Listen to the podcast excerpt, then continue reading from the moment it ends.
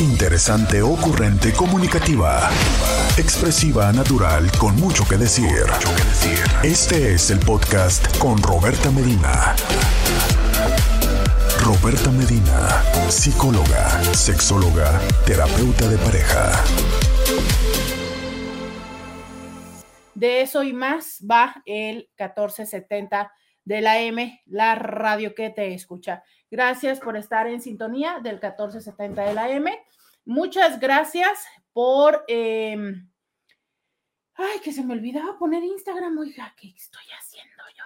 Muchas gracias por estar aquí en eh, Facebook y en YouTube, que es donde ya estamos, Facebook y YouTube. Gracias, gracias, gracias.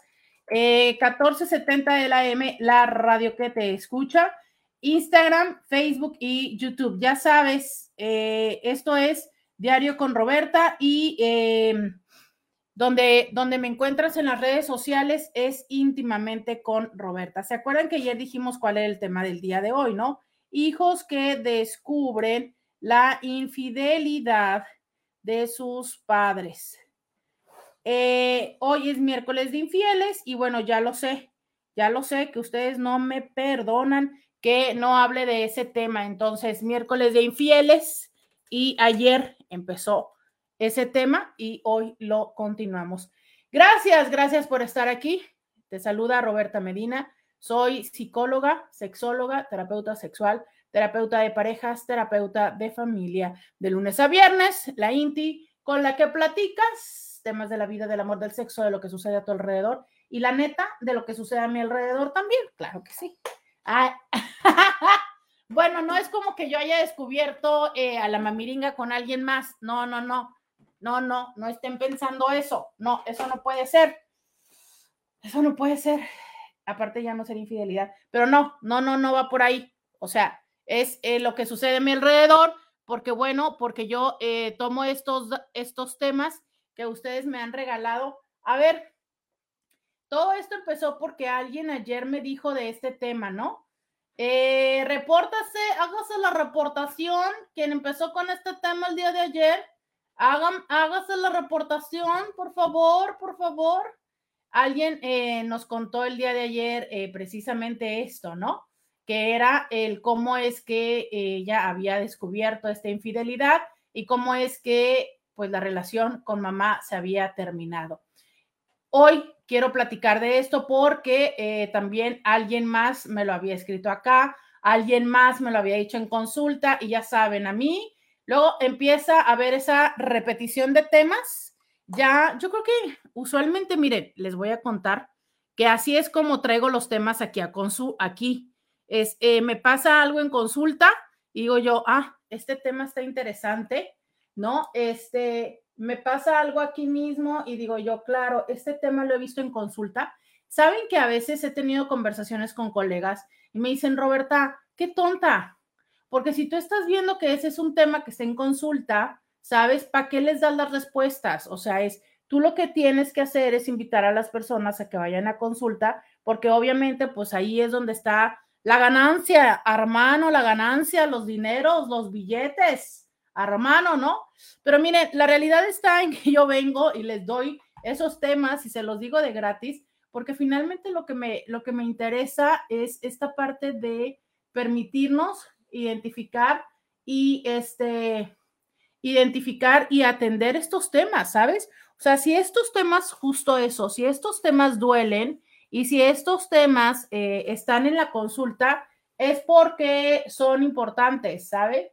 Es porque son importantes. Entonces, es por eso que resulta útil, que resulta útil resolverlos, atenderlos, platicarlos y conversarlos en estos espacios privados, porque bueno, aunque usted no lo crea, este es un programa de radio, pero pues así entre nosotros, los intis, ya resulta este espacio eh, privado entre intis, entre amigos, entre... Fíjese, ayer, bueno, en la madrugada, ay, quiero decirle que tuve una muy mala noche, ¿eh? ay, muy mala noche, muy mala noche, y lo poco que pude dormir, tuve pesadillas. ¿Qué es eso, oiga? ¿Qué es eso? No es de Dios dormir poco y aparte tener pesadilla. yo no había vivido lo que es el insomnio. Eso que luego dice la gente que estuve dando vueltas en la cama y no me pude dormir, yo no lo había vivido, ¿eh? Pero no me gustó. Por favor, que no se repita.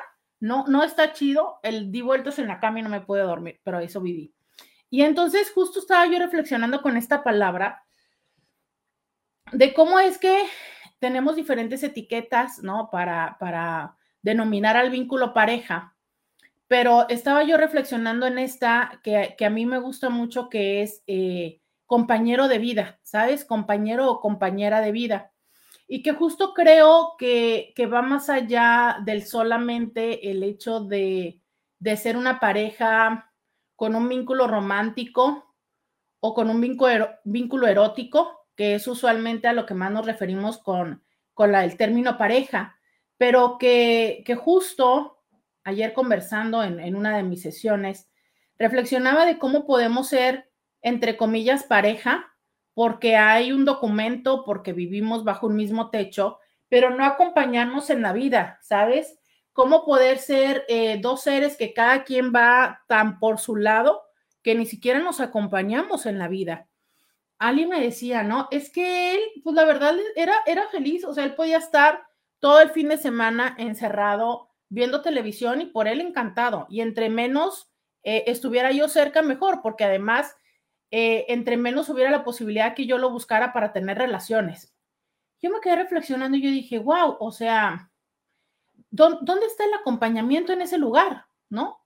¿Dónde realmente existe e, esta parte de de acompañarse en la vida. Y bueno, obviamente reflexionando en esto, había, eh, se encontraba que la parte positiva era el, los gastos, ¿no? Y está bien, hay momentos en los que dices tú, bueno, pues bueno, este, pues no, no hay una parte de acompañamiento de pareja, pero bueno, está esta parte de los gastos, está esta parte de los hijos, está esta otra parte. Pero creo que el, el compañero o compañera de vida es algo no sé si decir adicional, ¿sabes? Porque puede haber personas que tengan una muy buena vida sexual, pero que no se acompañen en la vida. Puede haber personas que tengan un gran amor. De repente puedo pensar en matrimonios de 25, 30, 40 años de matrimonio, que realmente hay amor, ¿sabes? Aunque ahorita nada más se la lleven del chongo y se peleen, pero claro que hay amor, o sea, es imposible vivir un tiempo, tanto tiempo con una persona y que no haya ese amor, ¿no? pero que no hay esta parte de, acompañarse en la vida. ¿Por qué? Pues porque ya cada quien está, pues no sé, si a lo mejor diciendo eh, sobreviviendo, ¿sabes? O algo por el estilo. Entonces, justo de eso voy.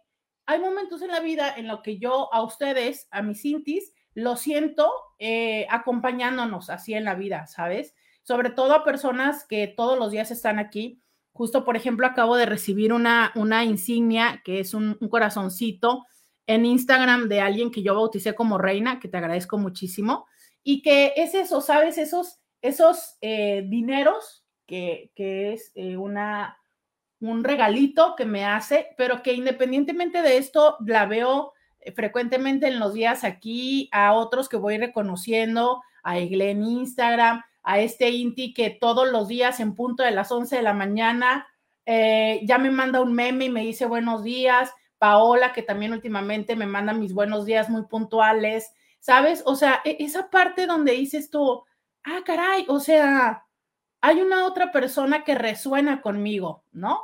Hay otra persona que eh, cuando están estas partes que de repente comentamos, ¿no? que ustedes se dan cuenta que si yo traigo un tono emocional diferente, si de repente ando medio tristona, em, que me hacen reír, que nos acompañamos, que yo les puedo eh, hacer reír o que ustedes se contagien con mi risa, esa parte del acompañamiento, ¿no? Esta parte donde dices tú, a ver, estoy contigo porque eh, me gusta estar contigo, porque el momento de estar contigo es un momento que disfruto, no porque tengo la obligación de estar ahí.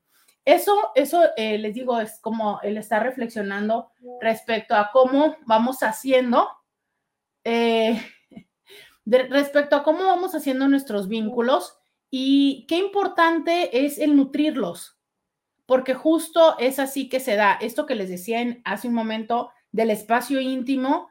Un espacio llega a ser íntimo porque ambas personas hacemos lo necesario para ir nutriendo esta este lugar donde se nos permite esta desnudez emocional, ¿sabes? Donde yo cada vez me voy permitiendo ir entregando más para contigo, pero también eh, voy entendiendo y voy permitiendo que tú puedas entregarte a mí sin vulnerar, sin lastimar, sin, eh, sin una manteniéndonos, ¿no? Estaba yo leyendo precisamente anoche una, una propuesta de un instituto de la resolución de conflictos de pareja.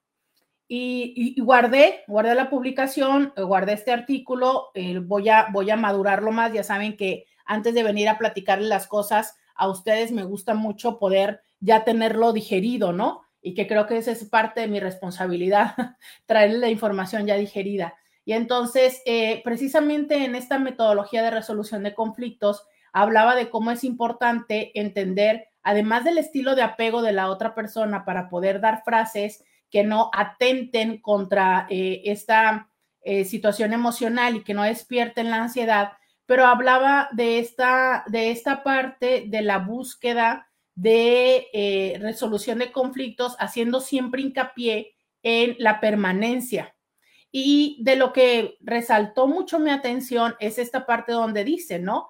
Es como cuando nosotros tenemos un conflicto, tenemos esta respuesta eh, inmediata de combate o huida. Esto que en Estados Unidos le dicen así, ¿no? Fight or flight. Entonces, ¿cómo es que cuando tenemos un problema en pareja, usualmente contactamos con cualquiera de esos dos?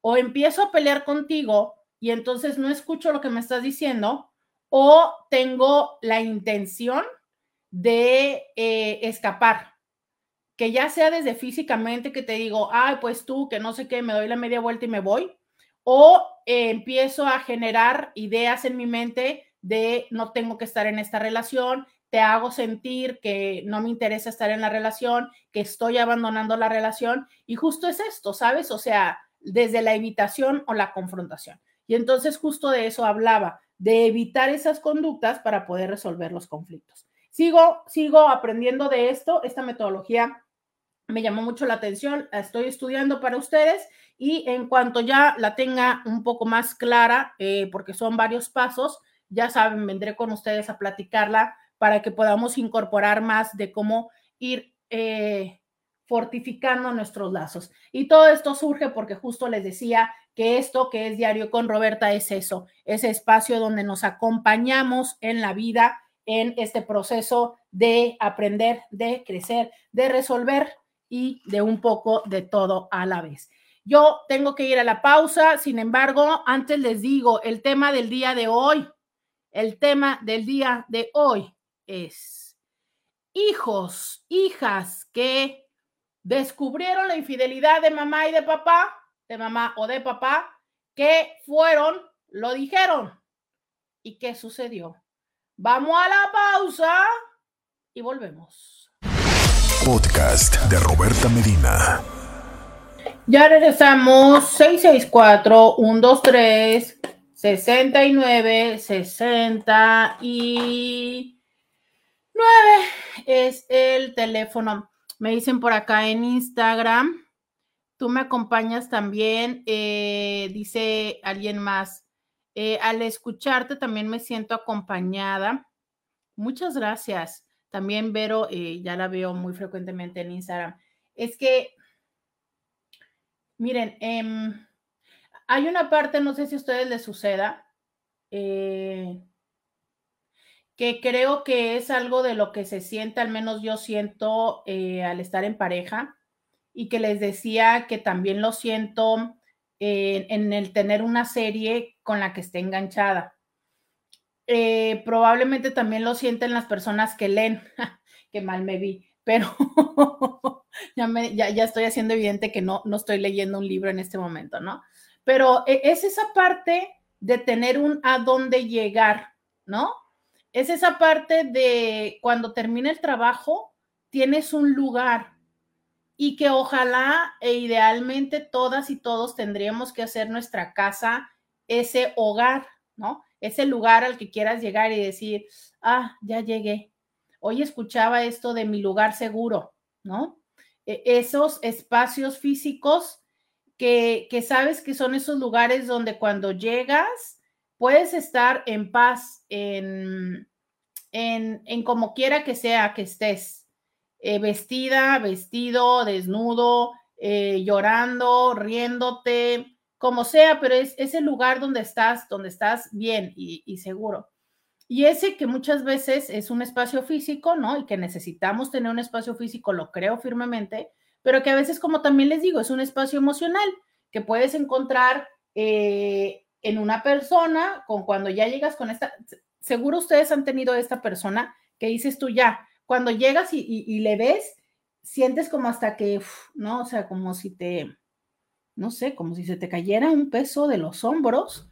Em, cuando llegas a tu casa y al final del día cuando llegas a ver esa serie o llegas con tu pareja y dices tú, ah, aquí es, o que llegas a cenar con tus hijos, ¿no? Que están todos ahí, este, en la mesa y que no necesariamente es un espacio de paz, porque bueno, cuando hay niños, eh, no falta el que, ay, que no sé qué, y la leche, ya tiraron el vaso, ya tiraron el plato y todo, pero que puedes por segundos voltear y decir, ah, esto es, esto es la casa, esto es el hogar. ¿Sabes? Es que la palabra hogar es verdaderamente em, una, una palabra que no, que no habla de lo físico, habla de lo emocional, de esa contención.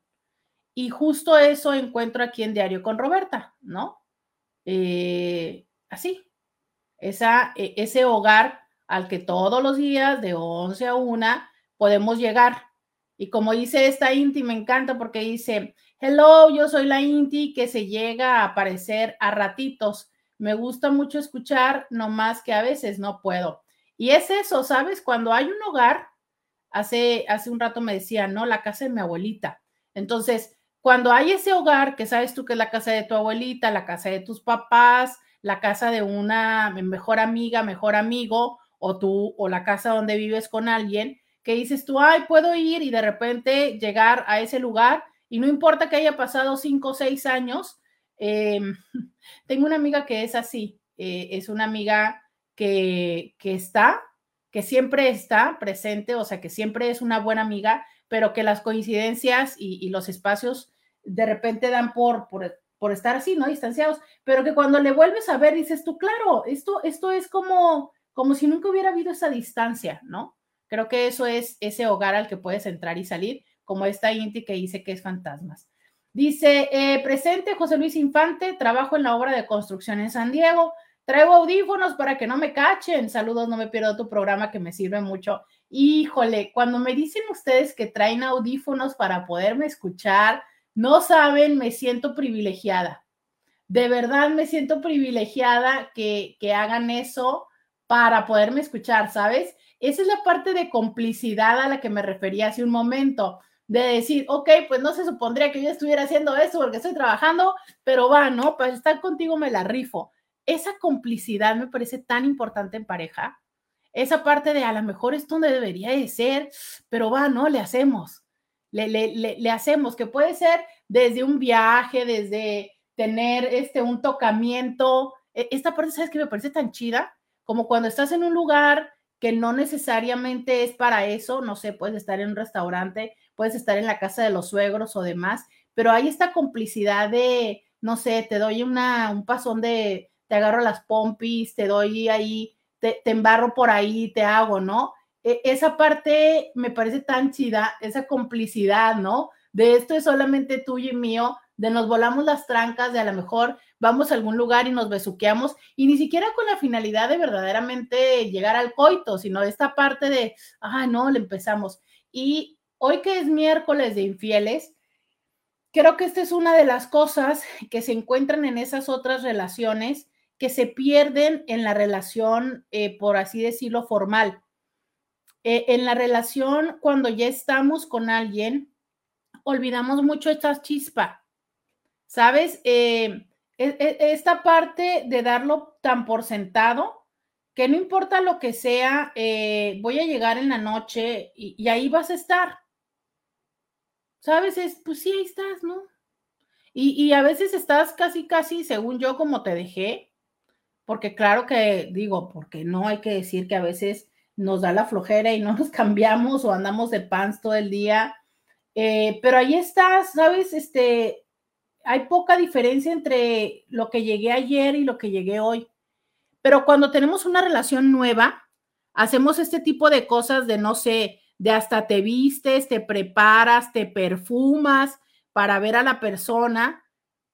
Hace poco les decía y, sigo, de verdad, sigo creyendo en este, en ese TikTok que, o Reel que vi, que dije yo, claro, ¿no? Decía, estas cosas que hacen la diferencia del salir a recibir a tu pareja, del salir a despedir a la pareja, de, del asegurarte de decir buenas noches con un beso, buenos días con un beso, estas pequeñas cosas que se van perdiendo, el, el tener un beso, decía un estudio, de 10 segundos al día.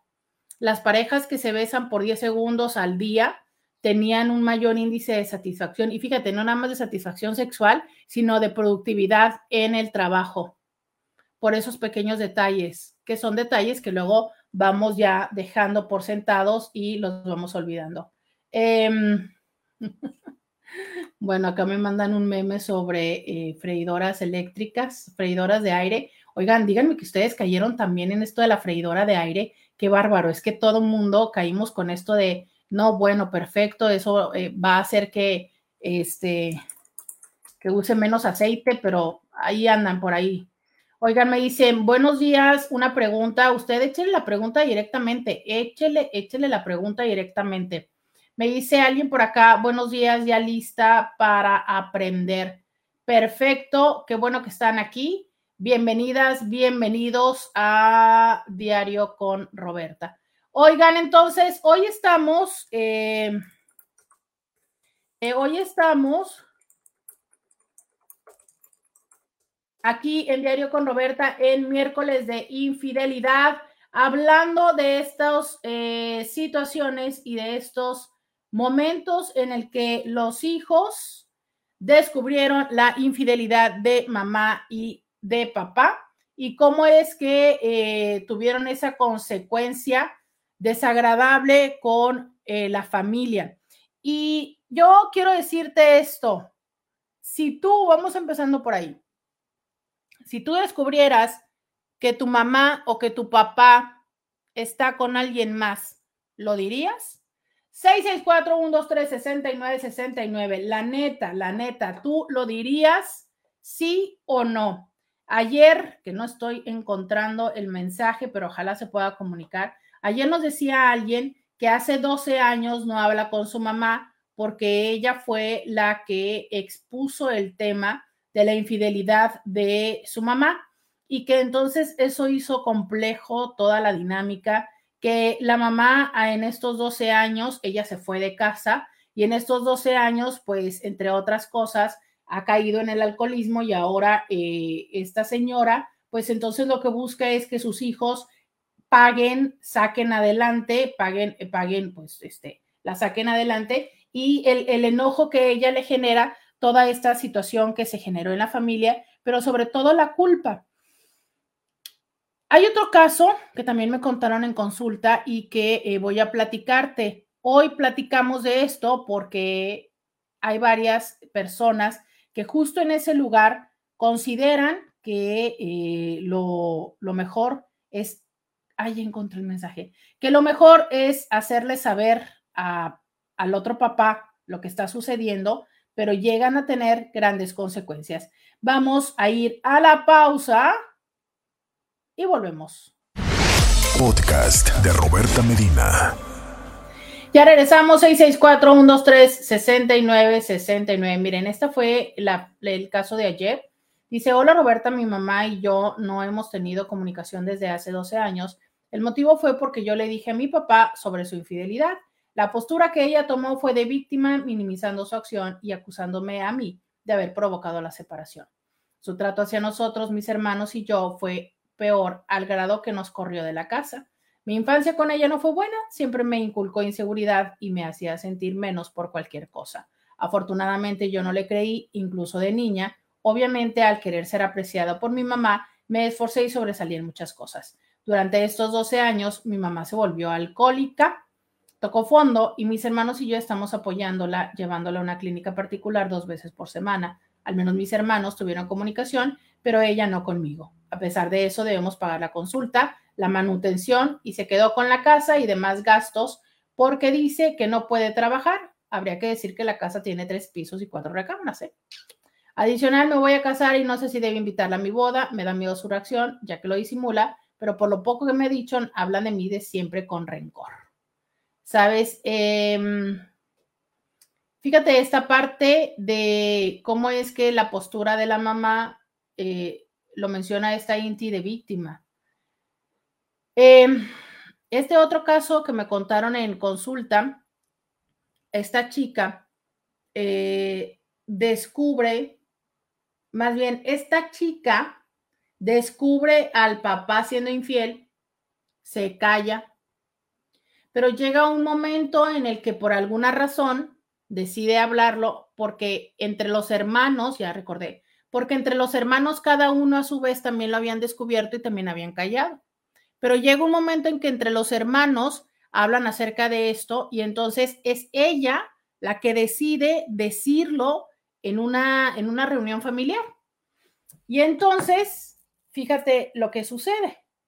La mamá, ¿no? que no sabemos, obviamente, si es que la mamá ya sabía y estaba haciendo, como decimos, de tripas corazón o qué. Pero entonces la mamá decide no dejar o no, y no hace nada respecto al papá, pero el papá, obviamente, ¿no?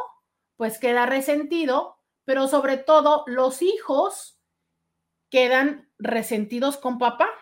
La mamá no hace nada, el papá queda molesto por lo que hicieron y, eh, y los hijos quedan resentidos con el papá. Entonces, fíjate cómo en ese momento los hijos, al quedar molestos con papá por lo que hizo y con mamá por no hacer nada, es como si pudiéramos decir casi, casi energéticamente, esos hijos quedaron huérfanos. Y ojo, lo dije energéticamente porque sí, porque en esencia, pues ahí siguen los dos señores, ¿no? Hasta la fecha no se han muerto. Pero desde, desde lo energético, desde lo funcional, pues entonces es, yo me decepciono, ¿no? Es, eh, entre comillas, reniego de papá por lo que hizo, pero también reniego de mamá porque es como de, ¿cómo? Neta, o sea, ¿te vale? Y luego, mi papá ¿no? Obviamente se enoja conmigo porque yo fui la que dijo. O sea, los tres o los cuatro hermanos lo sabíamos, pero yo fui la que dijo. Acto seguido es a mí a la que se expone, donde yo podría casi olfatear que es muy probable que incluso la mamá ya lo supiera, pero la mamá se estaba haciendo como la que no sabía, ¿no? Alguna vez hace mucho tiempo, Scooby nos contó la historia de alguien famoso que justo de eso va, ¿no? De cómo es que muchas veces está la infidelidad en casa. Yo lo sé, no los he visto y a veces sí los he visto, eh, pero ya tengo mensajes, ya la típica de la camisa manchada o lo que quieras, ¿no? Pero prefiero no hacerme, hacerme de la vista gorda, este, corrección, no debemos de decir la vista gorda. Yo no sé por qué la gente dice la vista gorda. Vamos a cambiar la frase por em, me hago la que no veo ¿no? Me hago eh, la que no sé. Y entonces, eh, pues ahí voy por la vida. ¿Por qué? Porque si lo digo, si lo confronto, adiós, bye bye, flu flu, voló. Y yo no quiero eso. ¿Y qué pasa cuando entonces mi hijo o mi hija en una reunión familiar lo saca a flote? ¿Ya qué hago? ¿Ya cómo me hago pato? ¿Ya cómo digo que no? Ya, eh, ¿qué, hago? ¿Sabes? Alguna vez me decía alguien en consulta, ¿no? Que estaban una vez en una reunión familiar eh, de, diciembre y entonces, la verdad es que no recuerdo quién fue, no recuerdo quién fue. Pero ya sabes, esa típica reunión donde está toda la familia y todos, así, los primos y demás. Y de repente alguien, pero es que no me puedo acordar quién fue, pero alguien lo saca del closet, ¿no? Y dice, pues sí, como Juan, que es gay y tal y cual, ¿no? Y este así como nomás voltea y dice, ¿qué? Y me decía, ¿y, ya qué querías que hiciera? ¿No? O sea, ¿qué, digo? ¿Qué, ¿Qué, digo? Entonces, dice, o sea, yo ni, que, ni, estaba todavía pensando decirlo, la típica situación donde está la abuela, ¿no? En una familia matriarca, donde hay todo este respeto y amor hacia la abuela. Em, como dijo, o sea, es a partir de ese momento, entre los que me decían, no, sí, qué padre, pero entre mi abuela, pero entre no sé qué, dice, o sea, toda la Navidad, cállate que dejó de ser Navidad, todo fue acerca de yo ser gay, dice, y yo, o sea, ni siquiera en la mente lo tenía, y es cierto, no lo tenía en la mente porque estábamos en este proceso de terapia y era como ni siquiera estábamos trabajando eso, ¿sabes? Era como un, de repente llega la siguiente sesión y es como de, pues, ¿qué crees que pasó? Adiós, ¿no? Me sacaron del closet. Dices tú, ¿por? Yo les tengo esta pregunta en buen plan. Quiero que me digan 664-123-6969. Si tú descubres a mamá o a papá haciendo estas cosas, ¿lo dices? Sí o no. 664-123-6969. Dice alguien por acá. Totalmente de acuerdo con lo que dices. Ay, caray, ¿qué estaría diciendo en ese momento? Dice alguien, llegué tarde. Buenos días, Roberta. Buenos días. Dice alguien más, qué difícil, no sé qué haría es que sí está como complicado, ¿no? Porque por un lado dices tú, no sé, vamos a poner, eh, vamos a ser muy, este, usualmente con los géneros, ¿no? Es mi papá el que le está poniendo el cuerno a mi mamá y hay una parte de ti decir, ah, no, o sea, ¿cómo voy a dejar que se lo siga poniendo? Pero que, también, ¿qué gano, no? O sea, es e, esta parte de ¿Y, cómo lo va a tomar mi mamá? ¿Y qué va a hacer mi mamá? O sea, este, ¿en qué lugar voy a poner a mi mamá? ¿No? A la hora que yo diga que mi papá anda de coscolino o al revés volteado. Es que, mira, hay tantos elementos. Digo, pensando desde lo tradicional, desde lo muy tradicional, ¿ok? Desde lo muy tradicional, la primera pregunta es, ¿mamá es independiente? económicamente. O sea, mamá tiene los recursos económicos y emocionales para mandar al carajo a mi papá. Porque bueno, si los tiene, pues dale, ¿no? A lo mejor sí la estás empujando a eso, pero tiene con qué salir adelante. Pero ¿y si no los tiene? ¿No? ¿Qué pasa si no los tiene? Resulta, resulta también complejo. Eh, a ver, vamos por acá, dice, dice alguien. El árbol familiar también se poda, el árbol familiar también se poda. y me hace toda una plana. Es que sabes que es tan complejo. Sí, sí, a veces tenemos que hacer una plana. Literal me hizo una plana, y me lo escribió dos, cuatro, seis, ocho, diez, como 15, 16 veces. A lo mejor lo hizo copy paste, pues, pero pero sí es algo que a veces nos tenemos que repetir. Nos tenemos que repetir. El árbol familiar también se poda. El árbol familiar también se poda, ¿no? Pero es que, ver, si está complejo dejar a la tía, que es esa tía, este, cizañosa, que es la tía que siempre está jorobando y criticando a todo mundo en Navidad, y si es complicado, ¿no? Eh, alguien me decía recientemente de, ay, es que eh, vamos a hacer una reunión y yo no quisiera que fuera X persona de la, de la familia, pero te estoy hablando de una prima, un primo, alguien así, ¿no? Y dices tú, y no sabemos cómo hacerle. Pues, si eso pasa con una prima, con un primo, con una tía, cómo, cómo, podemos esperar que sea tan fácil eh, podar a mamá o a papá? Eso no es fácil. La neta no es fácil. Para nada es fácil. Para nada es fácil, ¿sabes? Miren, me encanta cuando me comparten sus fotografías familiares. Y aquí Elisa nos está compartiendo una, una foto de, de su hermosa Sara en Disney. Muchísimas gracias por compartirme sus fotografías. Muchas, muchas gracias. Eh, por acá dice alguien, em, mi pregunta es, ¿qué marca de condones contienen más lubricante? Uy, este... estoy pensando si probablemente, no creo, ¿no? Em, he, escuchado, he escuchado que a veces la revista de la Profeco hace comparativas. No sé si la revista de la Profeco haya hecho ese tipo de comparativas. Eh, no tengo respuesta de eso. A ver, eh, hombres, hombres, mujer, hombres y mujeres que estén más familiarizados con esto, díganme qué condones tienen más lubricante, por favor, 664-123-6969. Ustedes que han probado de varios, eh, ¿cuáles le recomiendan a este INTI? La pregunta es, ¿qué marca de condones contienen más lubricante? Aquí nos preguntan eso y yo de verdad es que no le vengo manejando la respuesta. Aunque sí, te sí tengo una pregunta para ti. ¿Por qué buscas que tengan más lubricante? Eh, fíjate que descubro que muy frecuentemente buscamos la presencia del lubricante de forma, diríamos, artificial. Recuerdo mucho eh, el caso de una pareja que estaban jóvenes, estaban, pues yo creo que en sus treintas, ¿no?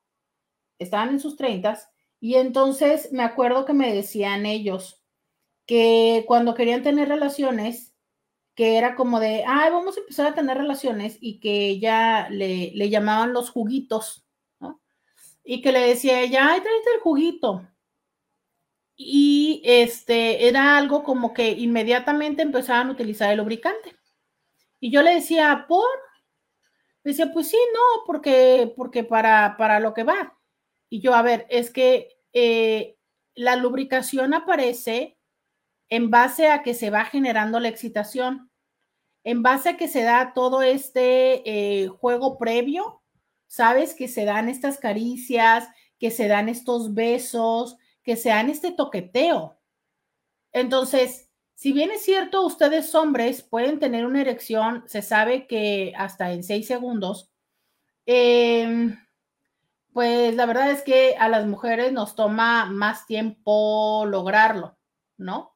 Y entonces, eh, desde ahí, entender que es un poco más de jugueteo, más besos, más caricias, el típico conocido como dedeo, que es sexo manual, y generar esta lubricación, porque no nada más es acerca de que haya este fluido que hace que resbale. ¿Por qué? Porque eso lo puedes poner, ¿no? Cómpratelo y ponlo y embárralo. O como tú me lo estás preguntando, que lo traigan los condones. No nada más es eso. O sea, es, estas paredes, me voy a robar este minuto, School. Estas paredes vaginales, ¿sabes? Que son como... La, vagina es una cavidad virtual, esto es, no es un tubo como se piensa. No, no es un tubo, es eh, las paredes están en reposo, como eh, los cachetes que están pegados a un lado de los dientes. ¿Ok? Ok. Bueno, entonces, estas paredes, estas... Em, paredes. Mejor me voy a la pausa. Ya regreso. Podcast de Roberta Medina. Ya regresamos. Este. Oiga, entonces, a ver, primero termino con la explicación que yo estaba, ¿no? Le decía que entonces, así como su pene necesita de, eh, de estimulación directa o indirecta, porque yo sé que los jovenazos de 20 años o de 30 van a decir, no, yo no necesito estimulación. No, claro que sí necesitan. Lo que pasa es que no es una estimulación a lo mejor directamente de la mano por ahí, ¿no? Sino es esta parte donde pues siguen viendo ese estímulo, esa parte donde eh, pues siguen, están escuchando, o a lo mejor no es el contacto directo ahí a, al nepe, pero pues está besándose con la persona y ese es el estímulo, me explico, o sea, es mientras el estímulo se sostenga y es un estímulo que puede venir a través de cualquiera de los sentidos, de, eh, de la boca, o sea, del gusto, del tacto, del aroma, de cualquiera de todos esos sentidos, ¿ok? Entonces, cualquiera de todos esos sentidos está estimulando y eso hace que la sangre vaya hacia el área pélvica y el pene se siga endureciendo, se sostenga endurecido. Bueno, nosotras, a las mujeres, bueno, a las personas con vagina y con vulva, lo que sucede es que esa sangre también se va a la pelvis, pero principalmente a las paredes vaginales. Bueno, y al cuerpo del clítoris. Entonces, lo que va pasando con estas paredes vaginales es que se van enjurgitando. Escuche usted esta palabra tan sexy. Se me enjurgitó, ¿no? Entonces, se van haciendo más gruesecitas, se van hinchando de sangre, ¿sabe? Y entonces empiezan a exudar. Así como cuando usted empieza como con esta, eh, este sudor aperlado, estas mini gotitas que le salen en el rostro, bueno, así va siendo el exudado que genera la lubricación, que es la lubricación. A mayor excitación, mayor lubricación. Pero la parte de que las paredes vaginales se enjurgiten, se imagina que si las paredes están usualmente así en descanso, ¿no? Así caíditas, a la hora de que se hinchan, es como que se van levantando y van preparándose para la penetración. O sea, se van, es como, ¿qué le diré? Un poco como si fuera, eh, Fíjese que no tengo un ejemplo en este momento que, se me ocurra, pero es un poco eh, como, por ejemplo, un globo, ¿no? Un globo que está desinflado, usted lo ve y pues está ahí eh, las, dos, las dos paredes de los globos, así, ¿no? En descanso. Y conforme usted le va poniendo aire internamente al globo, el globo se va levantando y se va haciendo ese espacio. Bueno, un poco así va sucediendo, solo que en vez de que entre el aire en medio, esas paredes se van levantando por y se van, se van poniendo eh, rígidas, turgentes por la parte de la sangre. Por eso en este momento no tengo un ejemplo que pueda hacer. Pero bueno, y se va generando la cavidad de manera tal en que usted pueda entrar a realizar la penetración y eso sea placentero. Pero cuando usted de repente llega al que que, ¿no? Y entonces resulta que usted si estuvo, ya sea porque estuvo estimulándose, pensando, venía todo el camino de, casa pensando ahorita que llegue, le voy a hacer, le voy a decir. Eh, a lo mejor estaba a un lado eh, viendo la televisión con su pareja y entonces, este, resulta que pues por estar ahí eh, de cerca, tocándole, ya usted se fue calentando o por olerla o resulta que porque usted está pensando, sí, ahorita voy a llegar a la cama y tal, por lo que sea, pero usted ya lleva un tiempo, minutos o segundos, porque ya le dije que puede ser rápidamente, de, eh, de estar pensando en eso. Y de repente voltea y toca a su pareja, la cual anda en otro tema.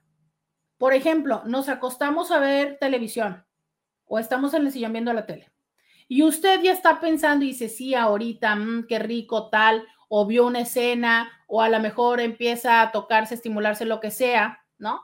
Y de repente voltea y, dice, ya, va, ¿no?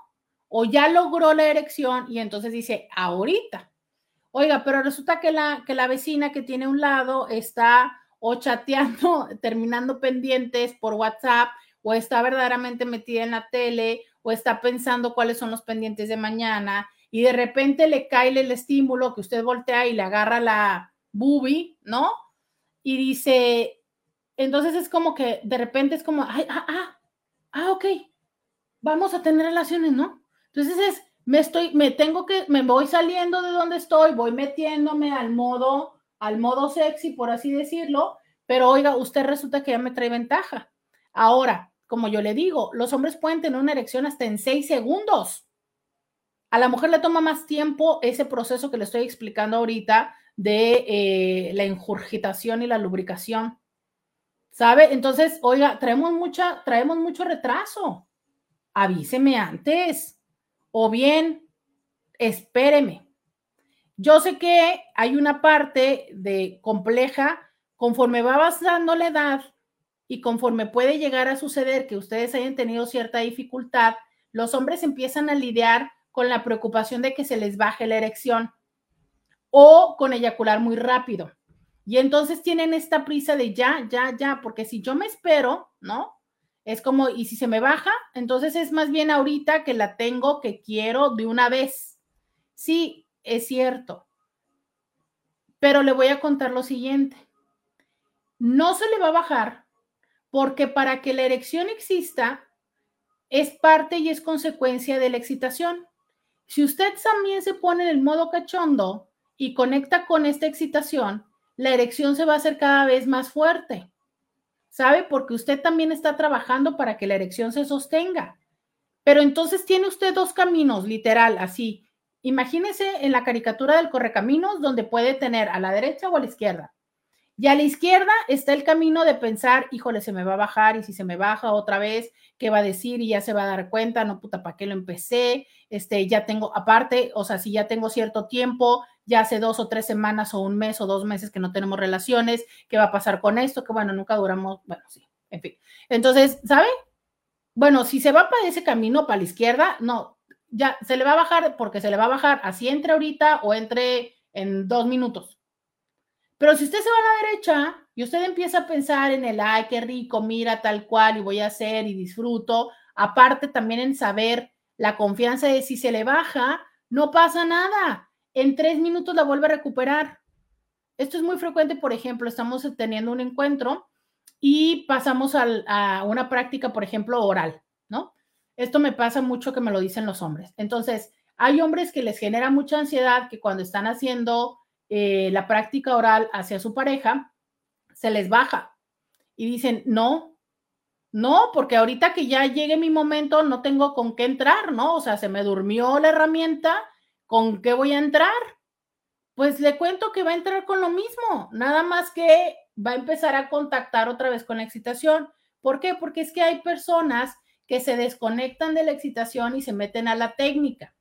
Y que como la técnica no la dominan porque pues o no saben mucho de, oral o no les encanta o no tienen mucha costumbre o lo que sea, pues se desconectan del placer y se les baja. No pasa nada. Aquello vuelve a regresar. No pasa nada. Usted no se espante, no se abrume. Mientras usted no se abruma, la ansiedad no aparece y entonces no, o sea, regresa la erección no se preocupe. O sea, aquí el punto es, usted no se abrume, porque si usted se abruma, entonces ahí sí, ya perdimos la erección y no la volvemos a recuperar. Entonces, eh, respondiéndole aquí al aire a este Inti que preguntó cuál es el condón que tiene más lubricación, pues mire, ya le vengo respondiendo que me dijo el primo de un amigo ¿verdad? Que pues casi es anónimo, pero es, pues ya sabe, de esas personas que luego pueden entrar al aire y pues aquí uno las escucha, no diré el nombre, pero que no, que básicamente casi todos están iguales, oiga, dice por acá, eh, ¿sabe? Dice otro hombre, sabe, mejor que se compre lubricante de su preferencia Mientras no sea aceite, bebé o vaselina, se combina chido con cualquier lubricante con su condón habitual. Y el otro Inti nos dijo lo mismo, sabe que más, básicamente casi todos traen lo mismo y que definitivamente mejor se compre el lubricante aparte. Eh, puntos importantes, justo lo que dice el de acá, que es que no sea aceite bebé o vaselina, porque recordemos que entonces lo que pasa es que este, que entonces lo que pasa es que eso entra en reacción, eso entra en reacción con el condón y se rompe. Entonces sí que sea base agua, pero mi recomendación es échele más ganitas al previo. De verdad, échele ganitas al previo. O sea, como le decía yo, esta pareja que me decían que estaban en los 30 y que inmediatamente lo que iban a hacer era, en cuanto empezaba el cachondeo, le decía a la otra persona, ah, tráete los juguitos, ¿no? Después de que tuvimos esta sesión, ellos empezaron a practicar más esta parte del cachondeo y se los aseguro que la vida de ellos empezó a vivirse desde otra forma. Y sí, claro que también tener lubricante es una buena parte del kit, ¿por qué no? Hay prácticas como las prácticas anales o a lo mejor la parte de empezar el dedeo, ¿no? Usar un poquito de lubricante para que no sea así como entrar literal en seco al dedeo. Pero sí, oiga, el cuerpo está diseñado para generarlo. Y en cuanto no haya un proceso de mm, modificación, ¿no? entendamos, baja de, hormonas o algo así, el cuerpo lo va a generar. Claro, hay que echarle ganitas, oiga. Vamos a la pausa y volvemos. Podcast de Roberta Medina. Ya regresamos, 664-123-69-69. Ese es el teléfono que tenemos, 664-123-69-69. Bienvenida, bienvenido a la segunda hora de Diario con Roberta. Te saluda Roberta Medina, soy psicóloga, sexóloga, terapeuta sexual, terapeuta de parejas, terapeuta de familia. De lunes a viernes, la INTI con la que platicas temas de la vida, del amor, del sexo y de lo que sucede a tu alrededor. De eso y de mucho más estamos platicando todos los días aquí y tú te puedes comunicar conmigo a través del 664-123-6969. También dejándome un mensaje en Instagram, en Facebook o en YouTube en la transmisión que tenemos todos los días en vivo de 11 a 1 bajo las cuentas de íntimamente con Roberta o bien, claro que me puedes escuchar en Spotify, en Apple Podcast o en cualquier, bueno, no sé si en cualquier plataforma, pero sé que en varias plataformas de podcast como Diario con Roberta cuando esto no esté en vivo. El día de hoy estamos platicando qué onda con los hijos que descubren la infidelidad de los padres. Me dejan mensajes de buenos días. Muchas gracias, Reina, por decirme buenos días. Eh, alguien dice eh, que se compre un lubricante y listo. ¿Para qué cambia el tema tan importante? Me encanta porque esto lo dijo un hombre. Coincido con lo mismo, pero fíjate cómo hay personas, digo, con todo el respeto que ese íntimo merece, y voy a hacer un juicio, ok, lo acepto, voy a hacer un juicio, lo acepto por mí, me pego, muy mal por mí, pero no me importa. Fíjate cómo este hombre, casi te quiero decir, este vato, este hombre, lo quiere todo bien sencillo, ¿no? O sea, no quiere hacer la chamba para que la mujer lubrique, tampoco quiere comprar el lubricante, no sé si por codo, porque le da flojera ponerlo, y entonces quiere el condón con lubricante y ya listo. No, pues wow. Mire, señor, mejor voy a seguir leyendo mis mensajes, porque de que los hay, los hay. Dice alguien, si la mamá no tiene los recursos para eso, tiene a sus hijos, pienso yo. Las mamás dan la vida por los hijos, ¿a poco los hijos no pueden ayudarla? Los hijos pueden ayudarla. Claro que los hijos pueden ayudarla. Y en el caso, por ejemplo, que les dije de ese caso, esos hijos estaban ahí para decirle, mamá, mi papá está haciendo esto, pero ¿qué hizo esa mamá? O sea, esa mamá no quiso confrontar la situación, esa mamá no quiso dejar a papá. Y seamos honestas, no siempre es por dinero que no dejamos a los hombres. ¿Sabes? O sea, porque los hijos te pueden dar el dinero, los hijos te pueden dar la renta, los hijos te pueden decir, mamá, nosotros te ayudamos. Pero ¿qué pasa? Una cosa es te ayudamos y otra cosa es te mantenemos. Entonces, si estamos acostumbradas o acostumbrados, porque esto también se da en el género masculino, ¿no? También hay hombres que son eh, mantenidos por mujeres. Si a nosotros nos mantienen, ¿no? Si a nosotros nos mantienen, entonces, una cosa es eh, la manutención, una cosa es la manutención y otra cosa es la ayudación. Así porque yo lo digo, me vale, no me digan que no existe esa palabra, yo ya la inventé, ¿no? Entonces, a ver, la manutención significa, si yo no estoy diciendo que el trabajo de casa no sea trabajo, claro que lo es y está de pereza y los trastes nunca se terminan, ni la cocina tampoco, ni la ropa, ¿no? Y ahora que todo el mundo tiene mascota, ni las cacas de las mascotas. Ok, pero entonces, es cierto, ahí las camas y tender las camas, ¿no? Nunca se termina eso, pero ok, sí, sí es trabajo, pero de todas maneras es un trabajo bastante seguro. Te voy a decir el por qué yo muchas veces, y esto se los he dicho a ustedes en voz alta, de repente digo, pero ¿quién me entiende a mí de trabajador independiente dando consulta, no? Con la, situación de saber si los pacientes llegan, por ejemplo, ayer una no llegó y le valió cacahuate. Y la cita y la, y la hora estaba, y la hora estaba súper peleada, se la dimos a ella, se le confirmó la cita y de todas maneras, porque no quiso, no quiso y no llegó. Acto seguido, hay una pérdida para mí de oportunidad económica, pero que es diferente si tú trabajas en una empresa y te aseguras de presentarte de 8 a 5 y tan tan. Un poco así es el trabajo de casa, ¿sabes? Sí o sí te va a llegar tu dinerito. ¿Por qué? Porque pues eh, hay una persona que se dedica a poner el aporte económico y tú te dedicas a hacer la chamba. Y no sé si te van a estar revisando si lavaste y planchaste o no, o nunca te lo van a revisar, pero está esa, esa certeza. ¿Qué pasa cuando entonces tus hijos te dicen, mamá, yo te ayudo, mamá? Pero ¿qué pasa con esos hijos? Si están jóvenes, pues obviamente la capacidad de ingreso no va a ser la misma y te van a ayudar, te van a dar una parte de lo que puedan. Si ya tienen a una familia, van a tener la responsabilidad económica de una casa y de unos hijos. E independientemente de si no tienen hijos, una persona adulta que ya no vive con mamá tiene la responsabilidad de una casa, porque en algún lugar debe de vivir y ese lugar le cobra una renta.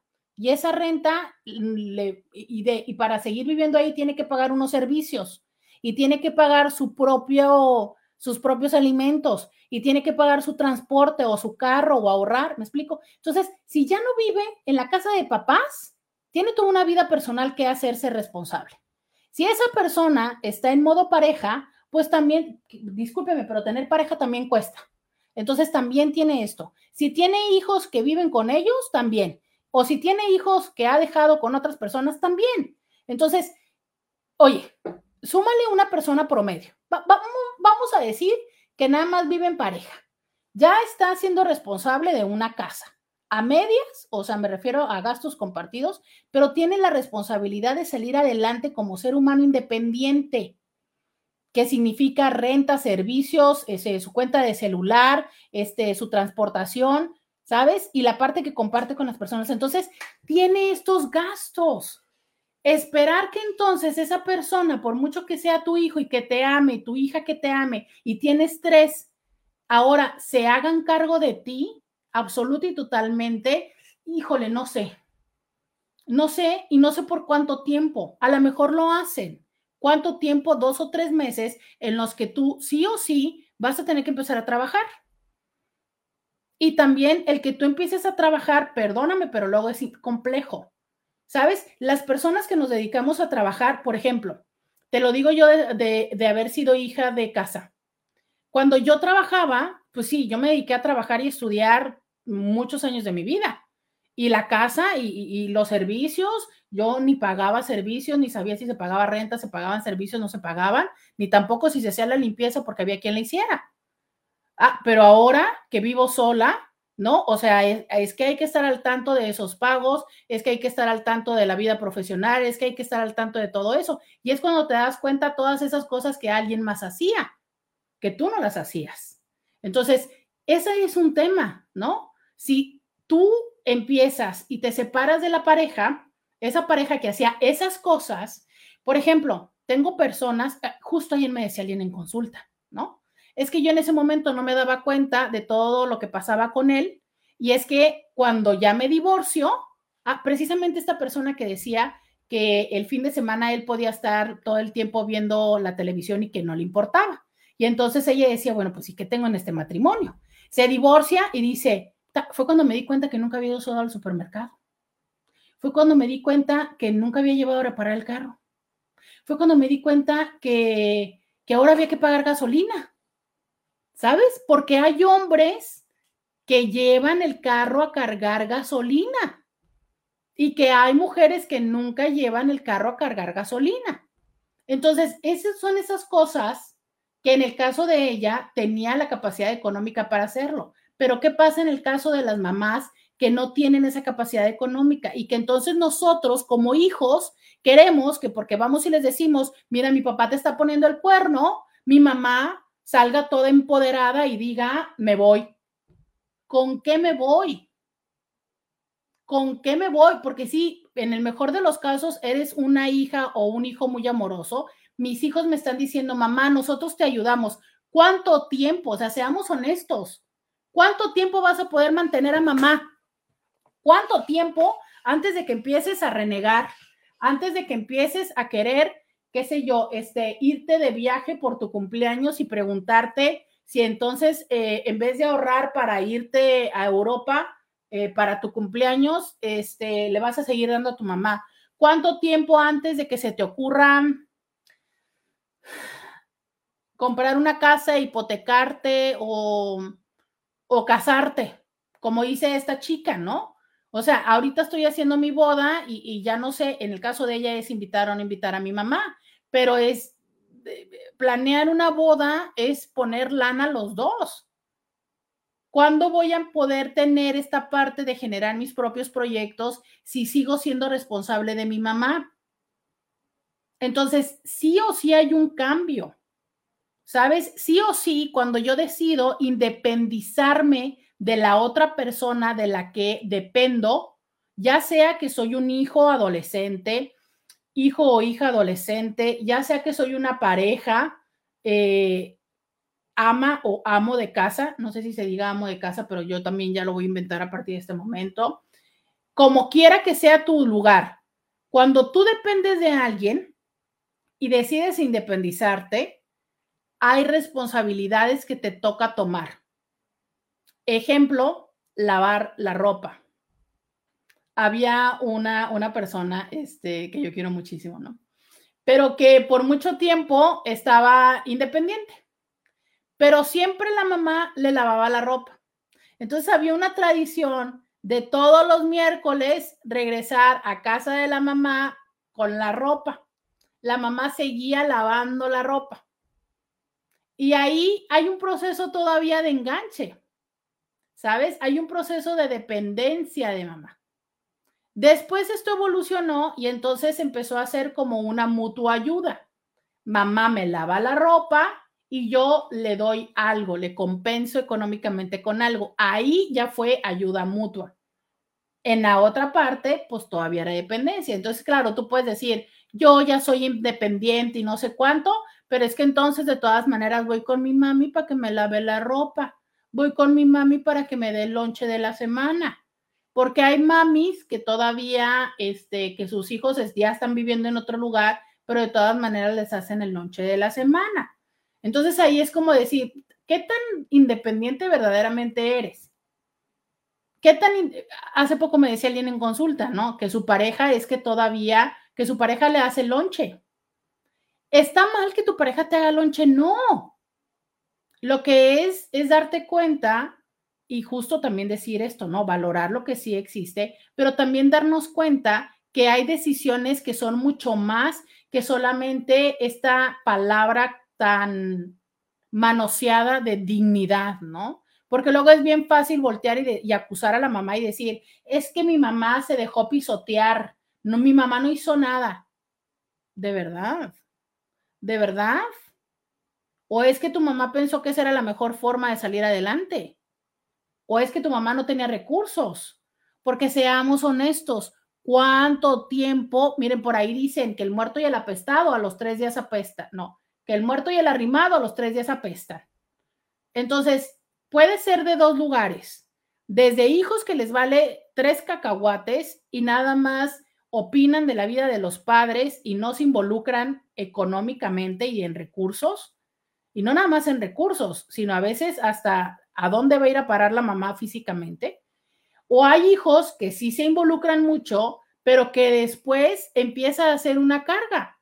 Por lo que ya les había explicado, ¿se acuerdan el dibujito que les enseñé? A veces lo que hacemos, y de eso voy a hablar regresando de la pausa, cuando lo que hacemos es tomar el lugar de esa persona que se ha ido, mamá o papá. ¿Y cómo es que esto nos afecta y nos imposibilita tener una relación personal. Vamos a la pausa y volvemos. Podcast de Roberta Medina.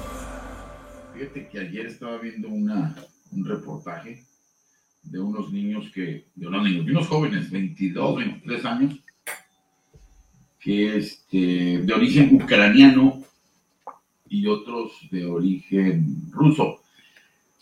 Eh, la mayoría, pues jóvenes de 14, 15 años que salieron de, de, sus, de sus hogares y, me y, y yo sentí así como que venían de las periferias, es decir, así como de pueblos como Ensenada, como Rosarito, ¿no? A diferencia de cuando llegas a Tijuana o a una capital realmente grande. Así lo sentí. Entonces ellos decían, ¿sabes qué? Pues tuve que emigrar a Alemania donde su trabajo era las chicas, que eran tres, eh, en el modelaje, y que ya estaban incursionando en la música. Uno de los chicos rusos, pues también en el modelaje, pero lo combinaba también con andar en las calles, trabajando de todo. Finalmente, ellos cuentan cómo pues, sus papás les decían, ¿sabes qué? Vete de una vez de aquí, de, de Ucrania, a los 14 años, mejor vete porque puedes perder la oportunidad de, de hacerla como yo que me quedé aquí. Entonces, pues se tuvieron que ir, ¿no? Las chicas, ya sabes cómo son las ucranianas, muy guapas, los, jóvenes también, pues eh, bien parecidos, ¿no? Entonces, lo que te quiero decir es que ellos decían, en relación al comentario ahorita de los papás, las chicas decían, es que yo con papás en casa los tengo que mantener y si tengo abuelos, pues ellos son mis papás, pues los abuelos son mis nietos. Entonces nosotros sentíamos una carga de venir y de emigrar a otras, a otras partes para mantener a mis papás. Y si tengo abuelos que serían mis nietos también. Y esa es una presión muy grande. Y ellos tenían nada más digamos un permiso por meses. Así las cosas. Qué fuerte no cuando los papás se convierten en hijos y los abuelos en nietos.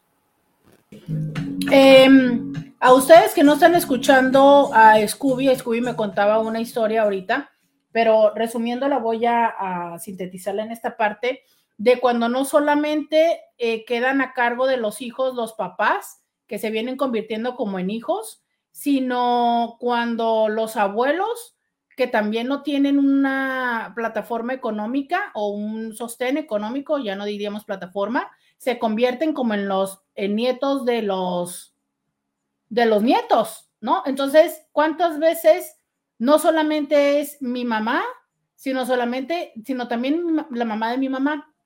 Ahorita tengo en consulta a dos mujeres que me han dicho esto, ¿sabes? Mi pareja se ha hecho responsable de mis papás por temas de enfermedad, por temas de X y Y, pero es mi pareja se ha vuelto responsable de mis papás. Ojo, no es que les ayudamos, porque yo sí quiero decir esto, a mí me parece una parte de, ni siquiera tengo una palabra para decirle, porque no quiero decir agradecimiento. A ver, me parece una parte donde los hijos sí, sí nos toca participar del bienestar de nuestros padres.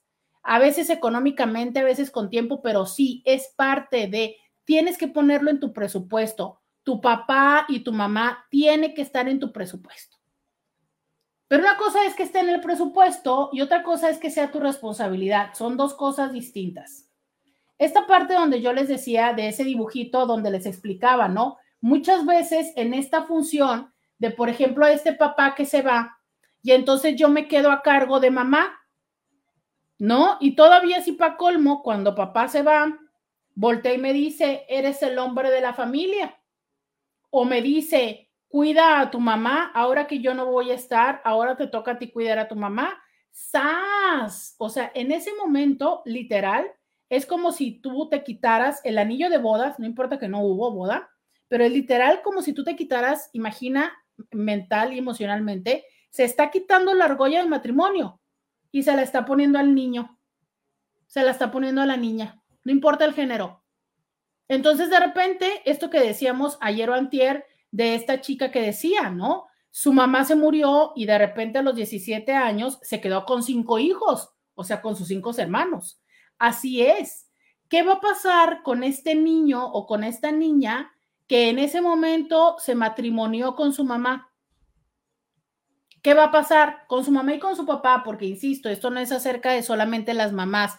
He visto personas, hombres y mujeres, que están matrimoniadas con su papá.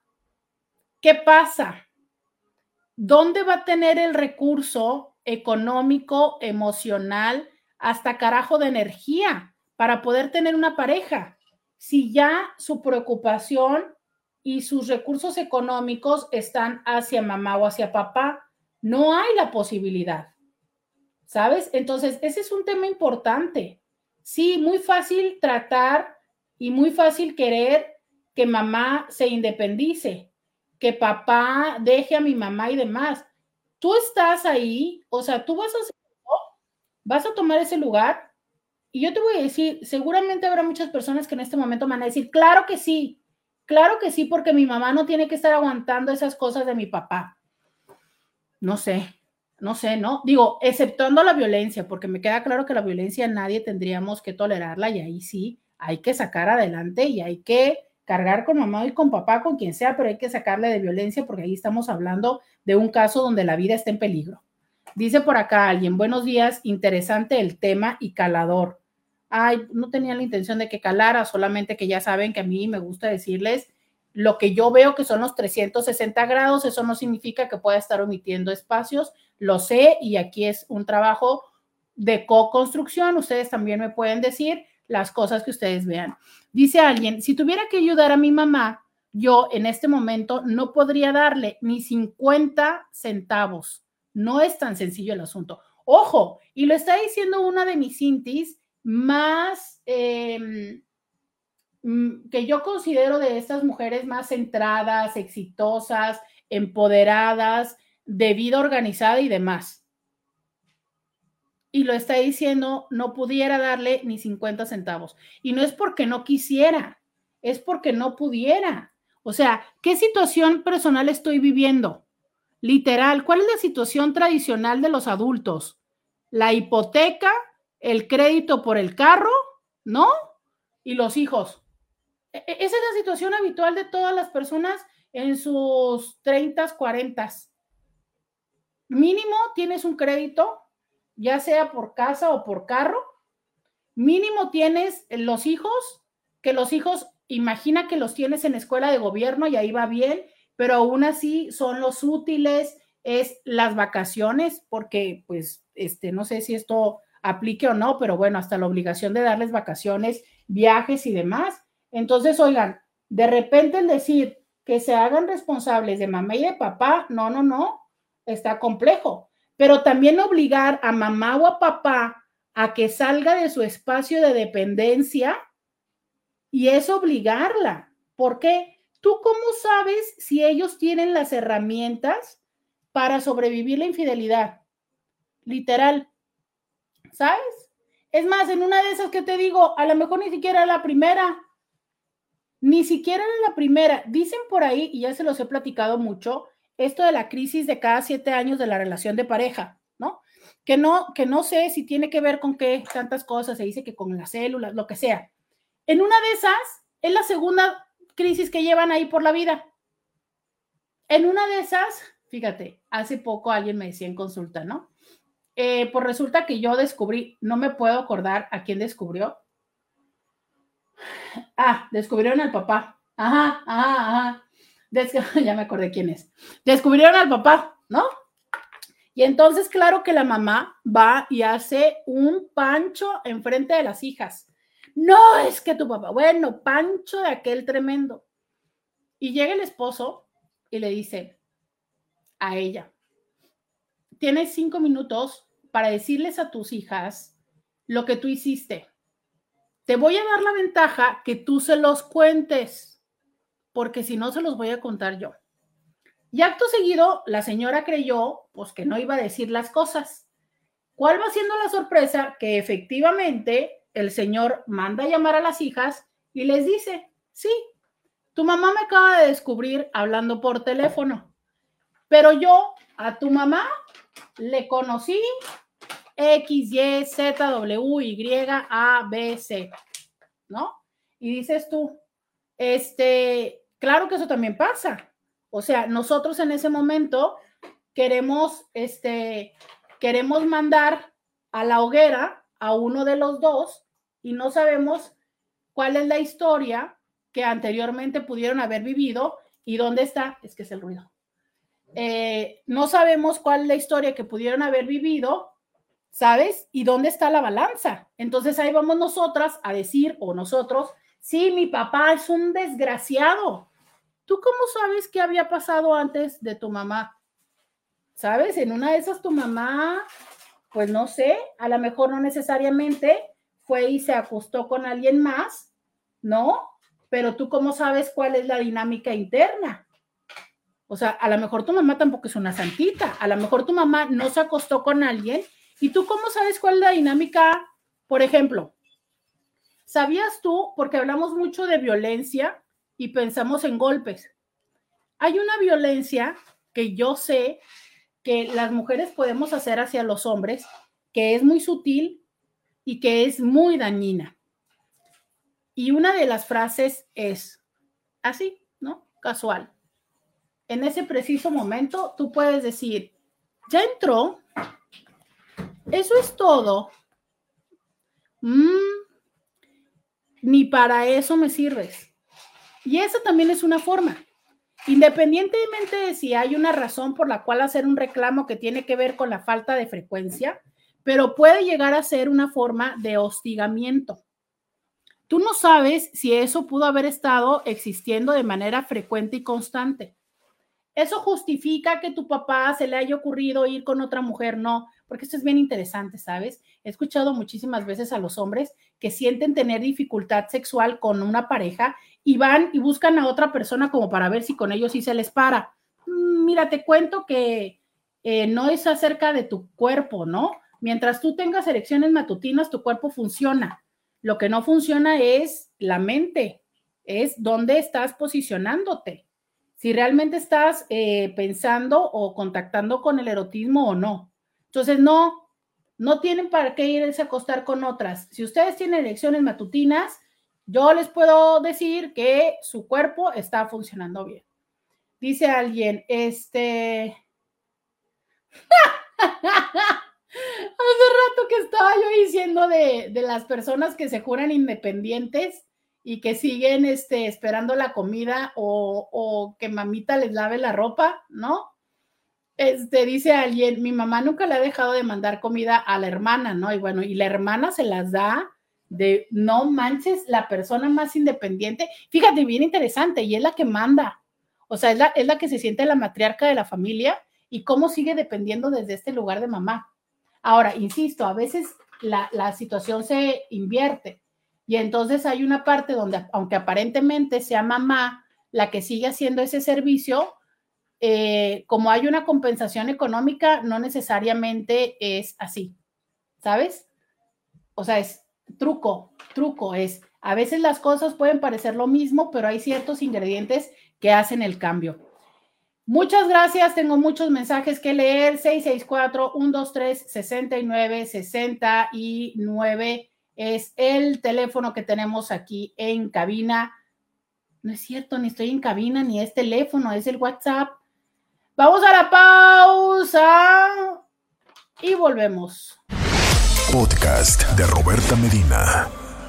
Dice alguien, buenos días Roberta, yo tenía como 10 años y notaba que mi mamá estaba ilusionado con el hermano de unos amigos. Yo no dije ni hice nada porque era muy pequeña y porque sentí que ese era asunto de mi papá y ella. Y que si mi papá no se daba cuenta que alguien le estaba dando atenciones a mi papá, no, yo creo que a mi mamá, pues es que él estaba descuidando de su tienda. La aventura duró muy poquito. Años después ellos terminaron divorciándose por infidelidades de mi papá. Hace algunos años le pregunté a mi mamá si había tenido que ver con aquel amigo y ella confirmó mis sospechas. A estas alturas, donde ambas somos mujeres adultas, entendí, ninguna justificó, pero no puedo juzgar. Ah, y mi papá ya le había puesto el cuerno a mi mamá, a mi amigo. Sí, pero, vuelvo a esa parte, mi fíjate, tú no sabías que tu papá ya le había puesto el cuerno a tu mamá antes de que tu mamá estuviera ilusionada con el tipo. Entonces, tú descubres que tu mamá está ilusionada con el tipo y tú vas y les dices, ¿no? Mi mamá tal. Y a lo mejor tu mamá ni siquiera trascendió como tu papá ya lo había hecho, o a lo mejor sí. Pero fíjate lo que pasó. Al paso del tiempo, resulta que tu papá le siguió haciendo múltiples veces a tu mamá. Ahora, yo entiendo que está muy difícil y mi pregunta para ti es decirte, ¿cómo, cómo sobreviviste todos esos años con el secreto?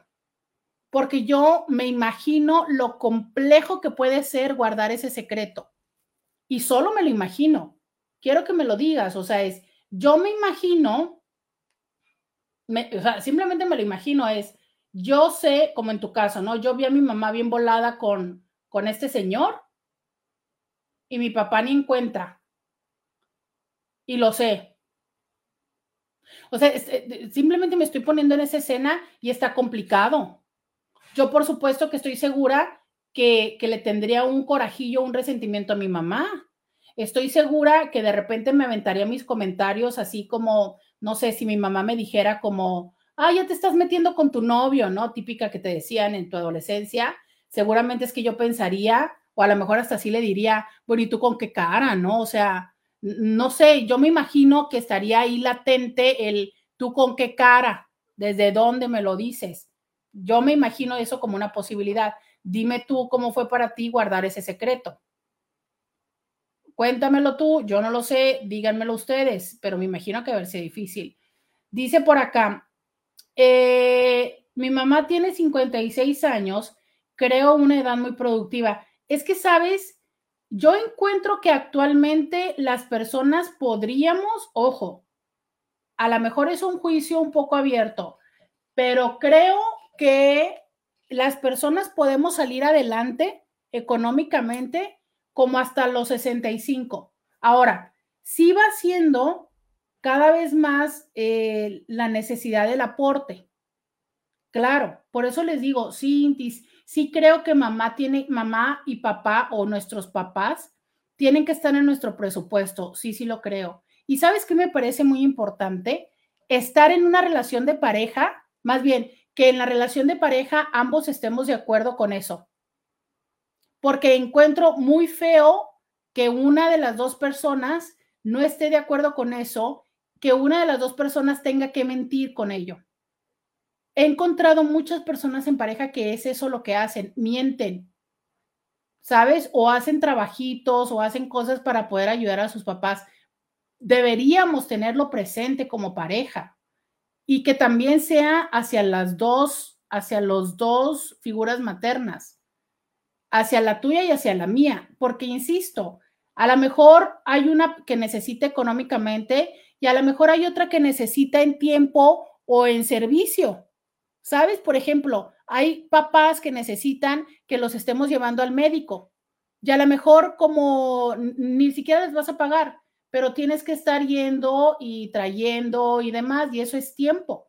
Entonces luego encuentro que hay personas que dicen, Tú, en vez de estar llevando a los niños este, a clases de natación, ahí estás llevando a tu mamá al seguro. Yo no sé por qué tus hermanos no lo hacen. Bueno, pues porque a lo mejor mi hermano Juan pone dinero y yo no pongo dinero, pero yo soy la encargada de llevarla al doctor, ¿no? Y a tu mamá le damos dinero y no la llevamos a ningún lado porque vive en Chinconcuac. Pero a veces son nuestros padres, es nuestro origen. Sí, hay una parte de nosotros. Dice por acá, sin juzgar a Roberta y pensando que no era asunto mío, ellos fueron excelentes padres con nosotros, eso era asunto de ellos. Cuando ya le pregunté a ella, fue más por chisme de comadres que necesidad mía de estar de la resolución al pasado. Y aquí es donde yo digo que se nota absoluta y totalmente cómo es que una persona puede tener proceso terapéutico. Porque justo cuando yo te decía esta parte de decir, ¿no? O sea, yo de juzgar, de ponerme al tú por tú con mi mamá, de cómo es que vienes y me dices cuando tú estás haciendo eso, es justo porque se pierde esa jerarquía y ese orden que necesitan los sistemas. Cuando yo me pongo al tú por tú, es justo eso, me pongo en el mismo nivel que mi mamá y le empiezo a cuestionar. A mí como hija, no me toca cuestionar a mi mamá, no me toca, porque como lo justo dijo esta Inti, eso era tema de los papás hay muchísimos hijos que yo escucho en consulta que dice, mi papá nos engañó. A lo mejor si nos ponemos en el estricto caso, pues a lo mejor sí nos engañó a todos cuando nos dijo que tenía, este, qué sé yo, em, ayer estaba viendo una serie, Guantier, y que eh, era un policía y se salió diciendo que tenía que ir a hacer una guardia. Entonces a lo mejor nos engañó a todos porque nos dijo que tenía una guardia y esa guardia era, este, ir a guardar otra puerta, ¿no? En fin. Eh, a lo mejor desde ese lugar, pues sí, pero no, no, no va esto, ¿sabes? No es desde ahí que lo decimos. lo decimos desde el sumarnos a esto, no. A quien engañó, con quien hubo una deslealtad fue con tu mamá o con tu papá. Tú, las funciones de mamá y de papá hacia con nosotros como hijos es de educarnos, de alimentarnos desde, lo, desde los alimentos y desde lo emocional y de protegernos. Tu papá o tu mamá, el infiel, te cuida, te escucha, te educa. Eso significa que también te dé este, tus orientaciones y tus reprimendas, te provee. Entonces, si veis y se acuesta con alguien más, ese no es tema tuyo. Yo sé que está muy complicado porque dices tú, ¿cómo que no? Pues es mi papá, es mi familia, es no sé qué. Sí, sí, sí, sí, todo eso tienes razón, pero eso no es parte de las obligaciones. O sea, es, si, si esto fuera así, ¿no? Eso no está en el contrato del papá con la hija. El te voy a prometer no acostarme con nadie. No, eso está en el contrato de el, el esposo y la esposa, independientemente de que no se hayan casado por ninguna ley. Pero eso va en ese contrato. El contrato de mi papá conmigo es cuidarme, escucharme, proveerme. Si tú eh, puedes decir, sí, pero mi papá en vez de darnos cinco pesos a nosotros, se los gastaba con las tutas en no sé en dónde. Ah, bueno, probablemente ahí haya una situación que puede haber un, tema pendiente. Porque en vez de los cinco pesos, este, resulta que yo me corrieron de la escuela porque no se pagó la colegiatura. Y era porque mi papá se gastaba ese dinero con las tutas. Ah, bueno, ahí probablemente. ¿Por qué? Porque no te proveyó, y no sé si esta palabra exista y si soy sincera, pero no hizo este, la provisión, esa sí no existe, de la educación el cual sí está dentro del contrato. Sí, sí vamos siendo claros, pero entonces es muy fácil eh, cuestionar y decir, no, es que acá, es que las tutas y demás. Buen día, Roberta. Cuando mi papá dejó a mi mamá, nos dijo a mi hermano y a mí, ahora ustedes se van a encargar de comprarle sus medicamentos. Nos pasó una cuenta para que le depositáramos a él lo de las pastillas de mi mamá. Lo curioso es que nosotros teníamos que pagárselas a él y mi papá estaba bien en su economía. Contrario a mí, que hace 12 años apenas tenía para mantenerme a mí misma. Llegó un punto en el que le dije que se me complicaba mucho depositarle mi aportación y ya no me volvió a cobrar. Pero ¿por qué? Si tu papá había dejado a tu mamá, ¿por qué le tenían que pagar las medicinas a él? O sea, él las facturaba y llevaba ese beneficio. ¿O por qué, si de todas maneras le iban a comprar las medicinas a tu mamá, por qué no las compraban directamente a tu mamá? No entiendo eso. Pero sobre todo, fíjate esa parte, ¿no? O sea, como de tomar la ventaja, ay, no.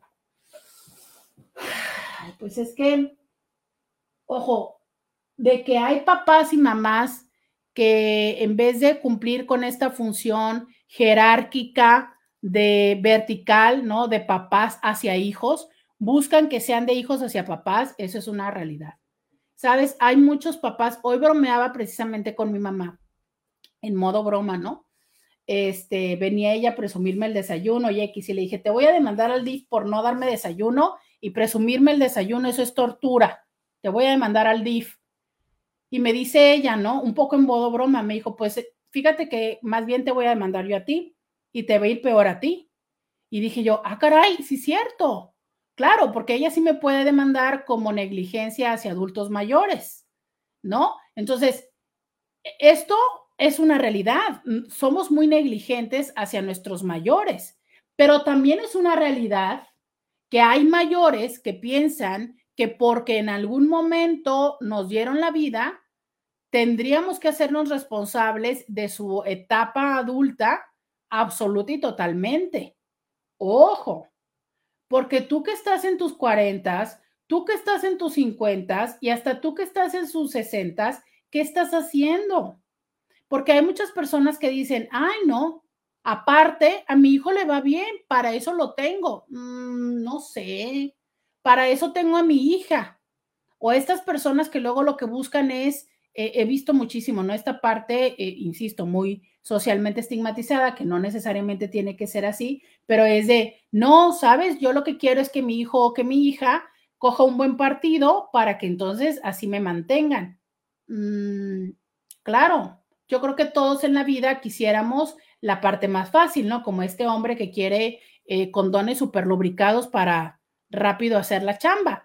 Sí, todos quisiéramos eso, pero también hay que entender que, justo lo que les digo, hay una parte de responsabilidad. Ahora bien, ya que me metí en este tema y porque me quedo un minuto, papás y mamás que quieren que los hijos los mantengan, están dispuestos a vivir bajo las normas de los hijos, porque es que luego eso no les gusta, ¿no? O sea, les gusta que los hijos los mantengan, pero sí se quieren mantener en el lugar de adultos.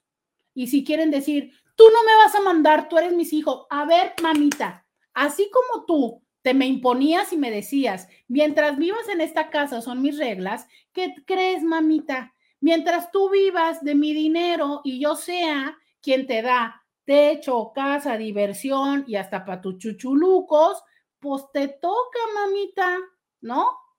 Porque por ahí dicen, el que tiene plata, platica, el que no, escucha.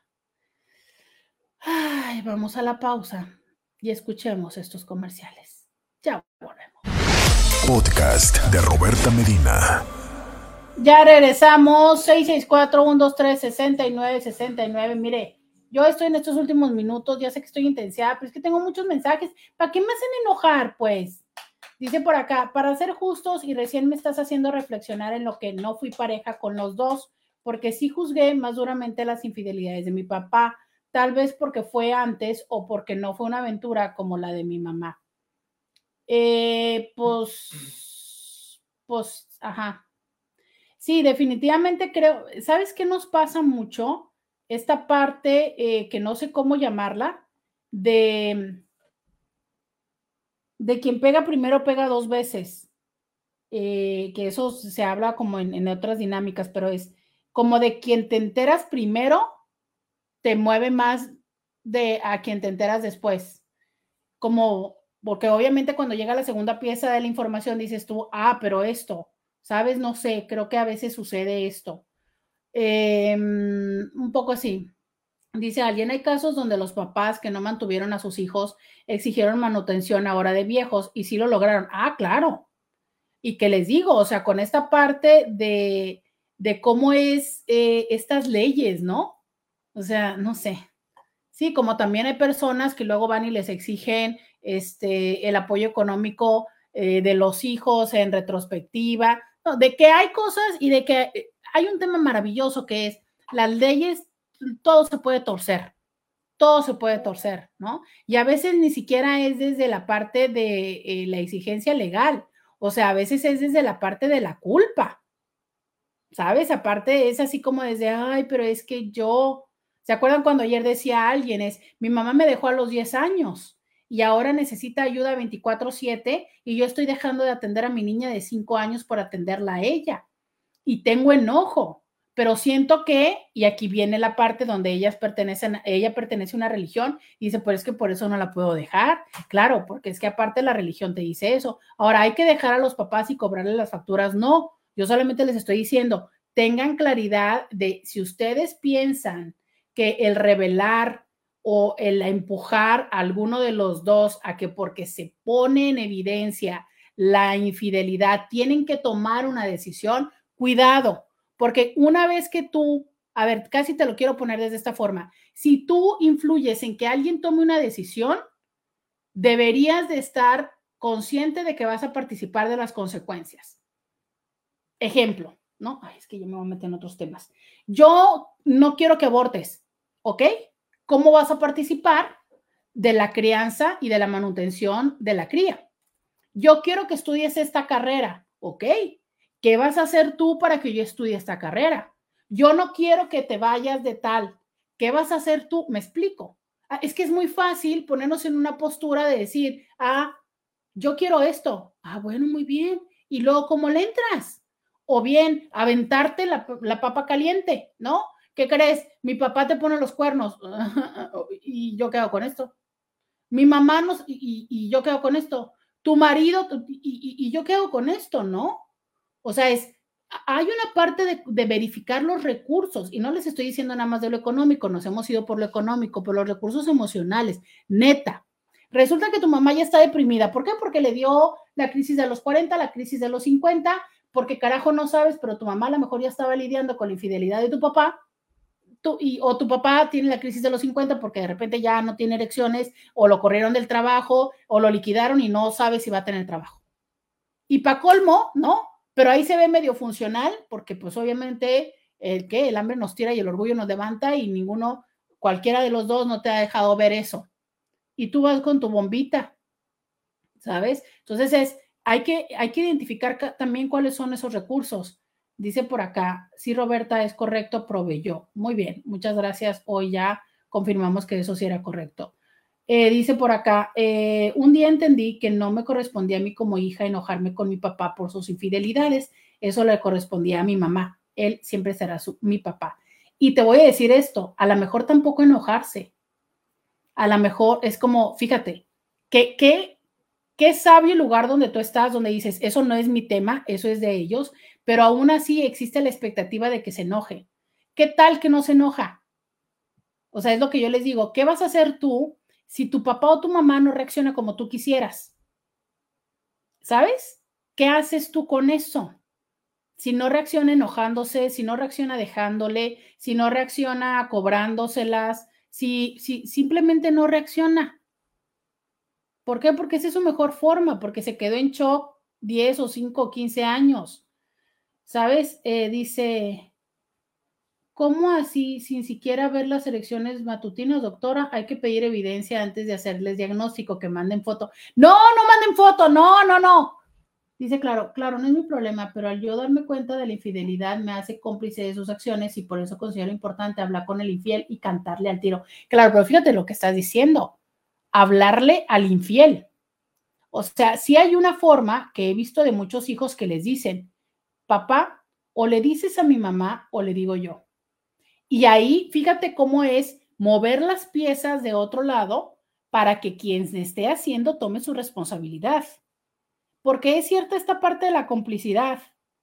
Y ahí quizá es un momento donde lo complejo es lidiar tú mismo con el secreto ¿sabes? Y entender si lo estás haciendo como desde el estoy protegiendo a mi mamá o mi papá de no decirlo, o estoy protegiendo, o sea, porque estoy, voy a ponerlo en el estereotipo, es, no le voy a decir a mi mamá para no lastimarla, o es porque estoy siendo solidario con mi papá, porque también hablemos de este tema, la solidaridad de género, que aplica tanto en hombres o como mujeres, y cómo es que yo puedo servirle de tapadera a mi papá o a mi mamá para que se la siga haciendo. Alguien me decía, ¿no? Es que mi papá incluso nos llevaba a la casa de las mujeres.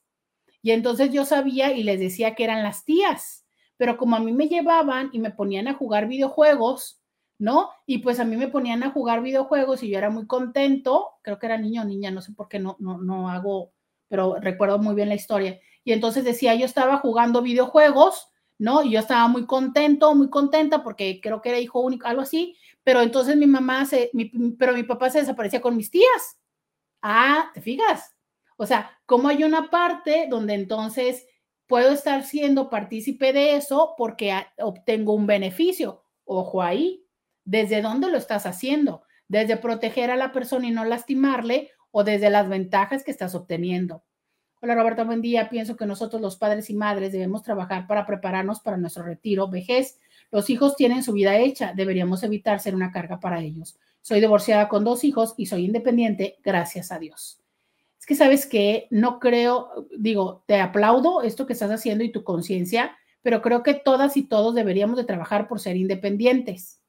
Pero la realidad está en que nos cuesta mucho trabajo la independencia o nos la vendemos de una forma muy interesante, ¿sabes? Y pensamos que por no estar bajo el mismo techo ya somos independientes. Y no es cierto, no es cierto. Muchas veces seguimos siendo independientes a pesar de los kilómetros que podamos tener.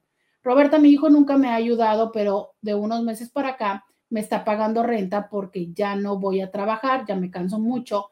Ah, pero la condición que esa renta es como pago de mi casa para que se la deje a él. ¿Cómo ve usted lo que quiere aprovechar? Y disculpe, arriba, ayudado, lo escribí mal. Pero ¿por qué sería aprovechar? A mí me parece que es un intercambio justo. Fíjate que ese es un tema interesante, qué lástima que me quedan tres minutos y no puedo abordar más. Pero a ver, tú lo que necesitas en este momento es fluidez económica. ¿Te vas a llevar la casa? E, es una pregunta así honesta. ¿Te vas a llevar la casa? No. Cuando nosotros pasemos al otro mundo, no nos llevamos nada. Nada.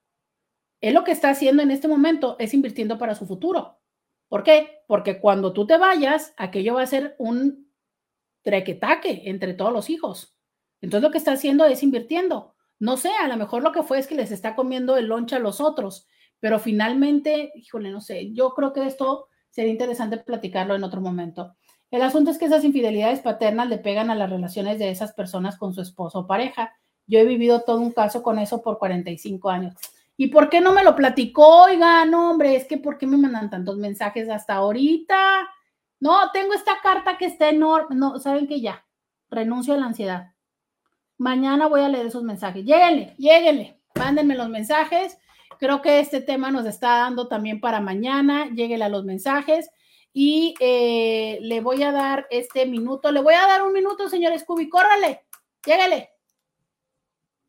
Señor Scooby. Ah, no, pues creo que ya lo mencionó alguien de tus, de tus intis, Roberta, y es esto de la educación de tanto de padres como de hijos, de cómo vamos más adelante al seguir este, frecuentando a los padres, ayudándolos pero también educarnos, ¿no? Cuando ya te das cuenta que debes ayudar a tus padres es cuando ya tienes hijos, tienes toda una vida y dices, ah, todos los sacrificios que hacían mis padres para darme un juguete, para darme una Navidad, para disfrutar de, de unas vacaciones, es cuando te vienen estos o remordimientos o que estás satisfecho con lo que has hecho con tus papás. Pero la verdad es esa, Roberta, que alguien ya lo mencionaba, la educación de tanto cuando eres papá como cuando eres hijo y las responsabilidades eh, de cada rol, ¿no? Cuando eres papá o cuando eres hijo. Gracias, Roberta. Es que sabes que sí, eh, luego dicen los papás, ¿no? Cuando tengas hijos vas a entender. Y bueno, te puedo decir que eh, yo creo que se entiende más bien, no, no solo con los hijos, sino con la madurez, porque también hay hijos que tienen hijos y que siguen igual de inmaduros, la neta, ¿no? O que van dejando hijos por la vida y nunca emprendieron. Yo creo, ya vemos hijos que todavía no tenemos hijos y que ya entendimos esa parte. Por eso creo que tiene que ver más con la madurez, pero es sí entender esto, ¿sabes? Es esos sacrificios que hicieron y esas acciones y cómo ahora podemos nosotros em, participar de esto. Pero vuelvo a repetir, una cosa es participar y otra cosa es el manténganme, ¿sabes? Y otra cosa es el me siento responsable de. Y como incluso también lo llegaste a decir, Scooby, a veces ni siquiera, no, a ver, no solo es me siento responsable de mi mamá y de mi papá, sino hasta de mis abuelos, ¿no? Y bueno, es que si me heredaron la empresa familiar, perdóname, pero te toca hacerte responsable de todos ellos. Oiga, pero si usted no me heredó la empresa familiar y quiere que yo me haga responsable de todo el árbol genealógico, no sé, este, me la pone muy complicada tan complicada que ya me robé un minuto y todavía no termino. Ustedes síganme mandando mensajes que ya listo, mañana regresamos con este tema. Muchísimas gracias a todas y todos los que me acompañaron. No, hombre, por acá también tengo mensajes en Facebook. ¡Qué barbaridad! ¡Qué barbaridad! Yo tengo tres hijos y la yo tengo tres hijos y la más pequeña de 27 años es la que me ayuda y los otros dos pues no les alcanza. Dígame, ¿soy injusta? Pues te diré una. Es que ese tema sería muy interesante. Voy a, voy a, a ver cómo le hago para copipastear para mañana. Eh, y lo voy a guardar para mañana. Se lo voy a poner a esta Inti, que es de confianza. Se lo voy a poner. Yo, yo te voy a preguntar, ¿cuánto es que te ayuda? Ojo, son dos preguntas porque una es directa y la otra es en contexto. ¿Cuánto te ayuda? ¿No? Es eh, cuánto de tu gasto te da esta persona y cuánto de su ingreso te da. Son dos preguntas diferentes. Si tú me dices del 100% que yo necesito para vivir, ella me está dando el 80, yo diría, este, perdóneme, pero discúlpeme, ¿no? Y de eso que ella me da es su 80 de ingreso, también te diría, perdóname, pero discúlpeme, ¿no? Porque es, hay una parte de nuestro ingreso que podemos destinar a papás, hay otra parte que tenemos que destinar a ahorros, hay otra parte que tenemos que destinar a nuestra vida, a nuestros gastos básicos, renta, servicios. Hay otra parte que tenemos que destinar a ocio y pareja, ¿sabes? O sea, eh, hay otra, y así. Entonces, oiga, que te dé el 50% de su ingreso, no sé, a menos que viva contigo y entonces derive gastos y tal y tal y tal y tal y tal y tal, ¿sabes? Pero dice, es que ella es maestra y vive con el novio y ya menos se casa. Ahí ya no, porque ella ya tiene una casa, ¿sabes? Ella ya tiene una pareja, ya, ya tiene una familia. Entonces, ella, ella ya, la mayoría de su ingreso, al menos el 50, debe o más, debe de ir a ese lugar.